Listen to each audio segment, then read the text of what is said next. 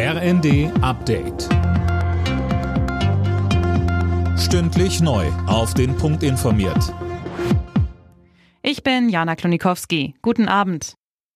Nach den schlechten PISA-Ergebnissen für Deutschland fordern Bildungspolitiker parteiübergreifend Konsequenzen. Man dürfe so ein Debakel nicht achselzuckend hinnehmen, heißt es etwa aus der CDU. Die Berliner Bildungssenatorin Katharina Günther Wünsch fordert erstmal einen realistischen Blick auf die Probleme. Das bedeutet, dass wir nicht alle Herausforderungen, vor denen wir jetzt stehen, von heute auf morgen lösen können. Und leider ist das Fachkräfteproblem in den Schulen ein bundesweites Problem, was eine mittelfristige Lösung braucht, wo wir auch nicht die Ad-Hoc-Lösung haben und ab dem morgigen Tag Hunderte bis Tausende Lehrer mehr zur Verfügung stehen. Denn gewisse Veränderungen benötigen Zeit und Planung, aber sie müssen angegangen werden.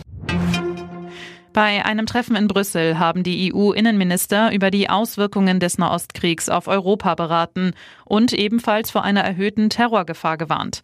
Die EU will demnach 30 Millionen Euro zusätzlich für den Schutz besonders gefährdeter Orte bereitstellen.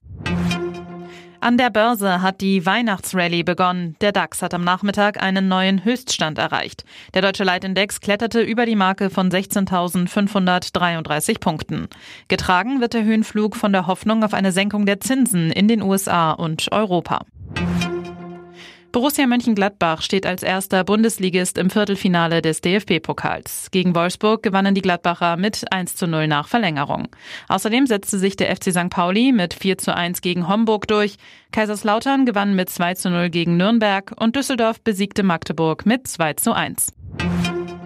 Die deutschen Fußballfrauen haben die Chance auf eine Olympiateilnahme im kommenden Sommer gewahrt. Weil Dänemark verlor, reichte dem deutschen Team ein 0 zu 0 gegen Wales, um das Halbfinale der Nations League zu erreichen. Dort geht es dann um die Olympiatickets.